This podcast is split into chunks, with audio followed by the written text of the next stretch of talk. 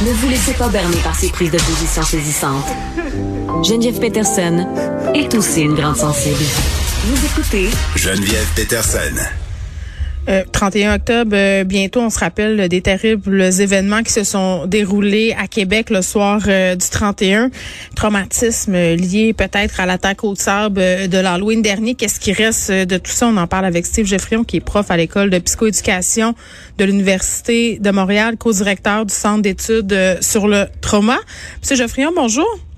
Bon après-midi. Bon, euh, évidemment, on peut pas passer sous silence les traces euh, que ça doit laisser cet événement-là aux proches euh, des deux personnes qui ont perdu la vie, là, des blessés aussi à, Québec le soir du 31 octobre. On a vu le conjoint d'une des femmes qui est décédée, qui fait un voyage un peu en son honneur. Là. Quand on arrive à la date, ça doit être quand même assez éprouvant là, pour les familles, surtout à l'an 1, si je puis me permettre. Ben tout à fait. Euh, quand on vit un événement là, traumatique, là, comme les gens qui ont été témoins directement de ces événements-là ou les proches, on sait que le cerveau, en fait, va avoir encodé tout ce qui était présent lors de cet événement-là.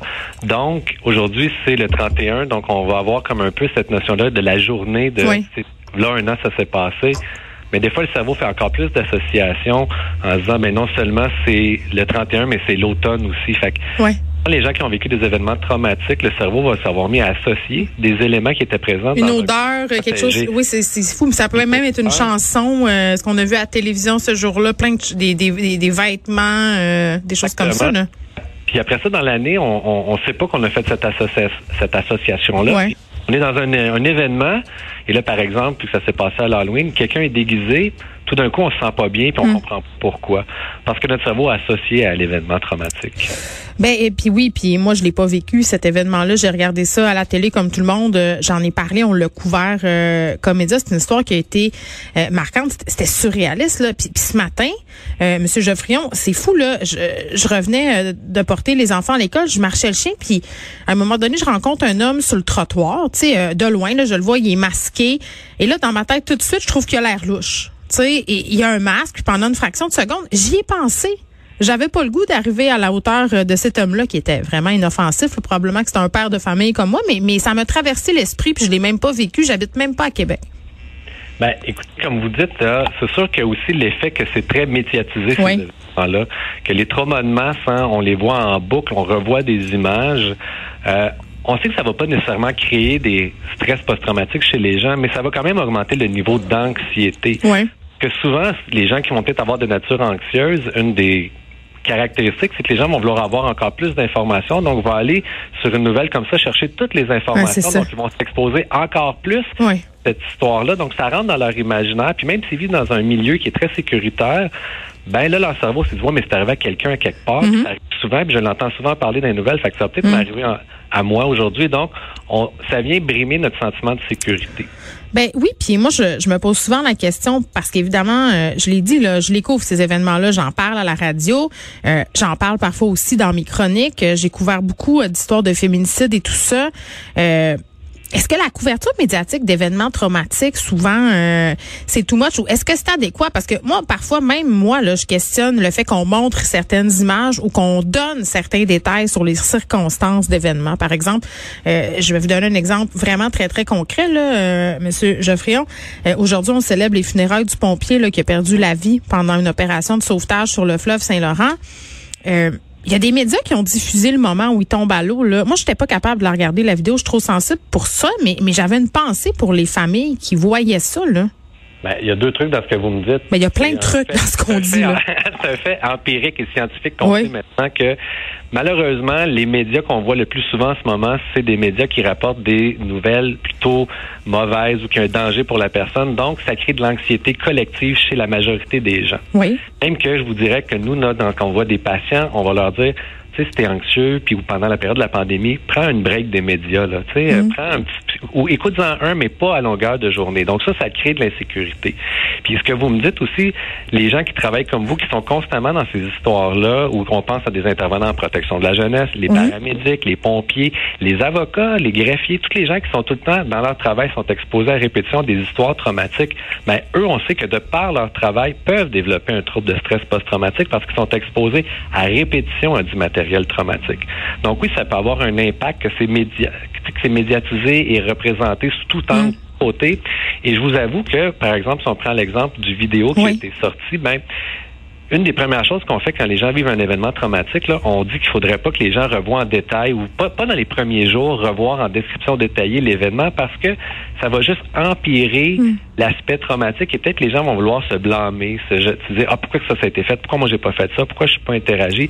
Ça c'est pas adaptatif et ça nous aide pas à bien composer. Non, mais mais c'est fou parce que moi j'ai ma persona de personne des médias, mais je suis aussi une citoyenne et, récemment on a eu un féminicide là, la jeune Romy Bonnier euh, qui est décédée euh, bon euh, dans un c'était le 17e féminicide et, je la connaissais cette jeune fille là, là. je connais très bien son frère et de voir ces images-là à la télé la journée où ça se passait, de voir euh, même prononcer son nom en nom, de voir les images du sang sur le trottoir, je me suis posé de sérieuses questions. Est-ce que c'est de la nouvelle de montrer du sang? Est-ce que c'est de la nouvelle de montrer un pompier qui tombe à l'eau quand on sait qu'il est mort? Euh, de montrer des photos de l'accident? Tu sais, on dit euh, en riant un peu parfois l'écrapou. Là. Pourquoi? En quoi c'est... Moi, je me pose vraiment des questions. Je me dis, c'est vrai que dans certaines circonstances, c'est peut-être euh, pertinent de le montrer, mais, mais elle est où la ligne, selon vous, là, qui travaillait sur le trauma?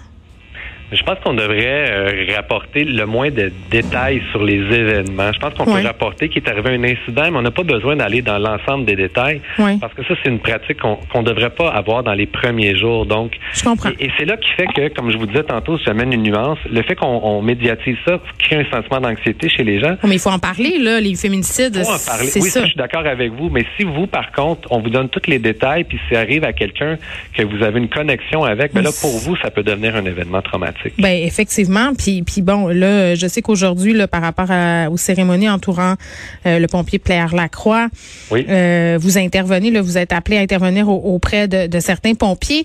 Euh, je, me demandais, c'est parce que vous avez nommé des métiers tantôt là, les policiers, les ambulanciers, euh, les gens qui sont appelés justement sur les lieux d'accident. Ça doit être excessivement difficile de se remettre de ça là, surtout quand peut-être on était dans le bateau, on se dit qu'on aurait pu faire quelque chose? est-ce que est-ce que c'est plus difficile ou ces personnes-là sont, sont habituées de gérer ce type d'événement-là?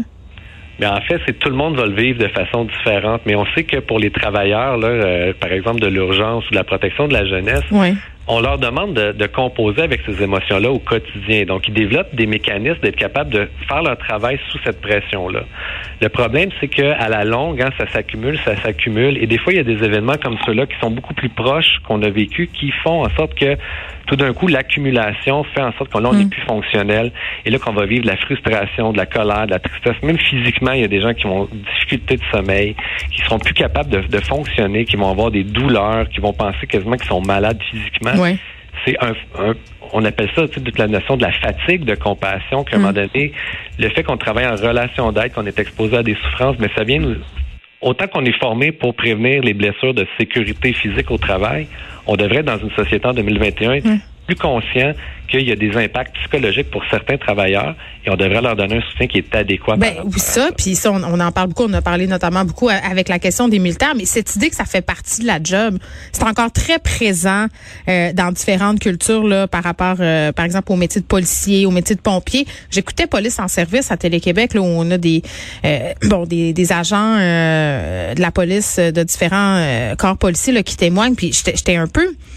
circonspect d'entendre des jeunes policiers dire ben écoutez oui c'est dur mais euh, il faut se dire que le soir quand j'arrive chez nous il faut que j'arrête d'y penser il faut que je tire la plug sinon ça deviendrait trop envahissant. J'ai de la misère à croire ça moi, que c'est facile comme ça de tirer la plug quand tu viens de te rendre sur les lieux par exemple d'un double homicide ou que tu as été en contact toute la journée avec des femmes qui se sont fait agresser des enfants violés. Tu sais les gens qui sont sur euh, les escouades de pornographie juvénile là c'est pas pour rien qu'ils restent juste de trois ans là. À un moment donné c'est parce que le bouchon saute là ben, vous dites euh, exactement les, choses qu'on veut aller maintenant là, en 2021. Je sais que la CNESST est en train de mieux étudier l'impact des événements traumatiques au travail. Pour que, parce que dans d'autres provinces, même dans d'autres pays, on est dans un moment où est-ce que si on fait un travail de l'urgence, qu'on est exposé comme ça de la souffrance, ben automatiquement, si on a un diagnostic de trouble de stress post-traumatique, on tombe en deux ans d'arrêt de travail payé pour faire une thérapie et prendre soin de soi.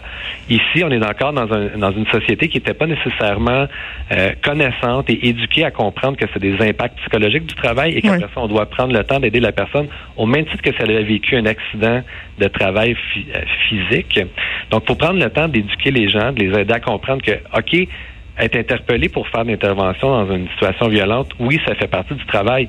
Mais faire comme si de rien n'était, comme si tu n'avais rien vécu au niveau émotionnel. Mais dans leur formation, là, c'est ça. Ils ont une partie qui porte là-dessus? Parce que je veux bien croire, là, quand t'es policier, tout ça, il y a tout l'aspect technique d'intervenir sur une scène, mais dans la tête, là, ils devraient avoir, je sais pas, une préparation minimale. C'est-tu enseigné, ça, dans les écoles de police? ça commence. Je sais que l'école nationale de police vient juste de commencer, mais peut-être ça fait pas dix ans qu'on commence à enseigner. Mais moi, par exemple, j'enseigne à des gens qui vont travailler en protection de la jeunesse. Il y a très peu de programmes là qui vont leur dire, écoute, sais-tu que toi, travailler à lire des histoires d'abus, intervenir auprès de familles euh, hmm. conflictuelles, puis euh, on, vous parler là, de, de comme en ce moment, il y a aussi le procès là qu'il y a eu par la rapport à de Granby. Oui, mais ils ont averti les gens de pas trop lire, justement, les gens qui avaient des traumas. Moi, j'ai une amie qui travaille sur ça dans la DPG, a demandé de, travailler en CLSC parce qu'elle était plus capable. Ben, le soir, elle disait, je laisse des enfants dans des environnements que je sais que ça n'a pas de bon sens, euh, qui se font agresser. Elle était plus capable de vivre avec ça. Je la comprenais c'est pour ça que moi je suis content que vous en parlez à, votre antenne parce que je pense qu'il faut qu'on reconnaisse que c'est pas parce que ces, gens-là vivent des difficultés euh, psychologiques au travail qui sont faibles ou qui sont vulnérables. Ben non, ou qui sont pas faits pour la job parce qu'il y a cette idée-là aussi. Ah, t'es pas fait pour ça. Si tu te sens comme ça, ça doit être parce que t'es pas fait pour faire ça. C'est pas vrai. Donc il faut mieux les former à être capable de prendre soin d'eux. Puis après ça, il faut aussi que les services de soutien soient au rendez-vous parce que là, hmm. on arrive au même problème que tout le reste de la société. Il manque de monde pour prendre soin psychologiquement des gens. Ben, de prendre soin des gens qui prennent soin de nous. Je pense que c'est la base. C'était vraiment intéressant. Merci euh, Steve ben, Geoffrion qui, qui, est prof à l'école de psychoéducation de l'Université de Montréal, co-directeur du Centre d'études sur le trauma. On parlait euh, de l'attaque au sabre là, euh, à l'Halloween l'année passée. Ça fait déjà un an. Puis bon, plusieurs personnes y repensent aujourd'hui et évidemment les commémorations entourant le décès de ce pompier en service.